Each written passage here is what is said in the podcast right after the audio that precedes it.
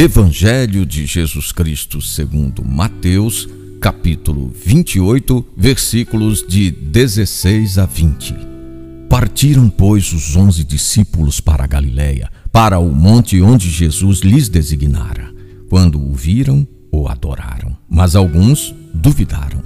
E aproximando-se Jesus, falou-lhes, dizendo: Foi-me dada toda a autoridade no céu e na terra.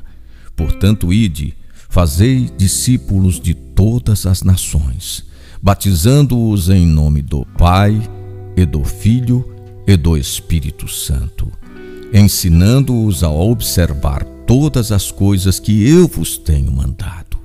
E eis que estou convosco todos os dias, até a consumação dos séculos.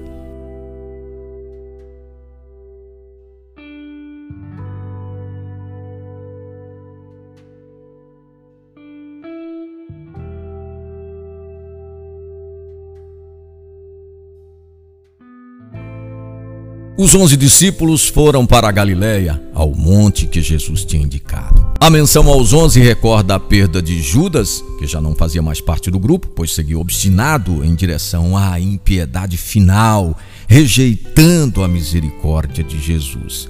Daria lugar futuramente a outro que aceitasse o amor e a misericórdia de Jesus. Mas tem também um outro significado. O número 12 representava um projeto de reconstituição do antigo Israel, as doze tribos, alimentando uma ideologia nacionalista e triunfalista. Esse projeto faliu devido à rejeição de Israel, levando Jesus ao escândalo da cruz.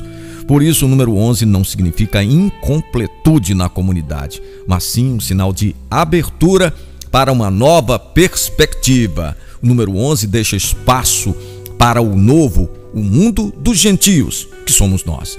Enquanto que o 12 fechava a proposta de Jesus ressuscitado apenas em Israel.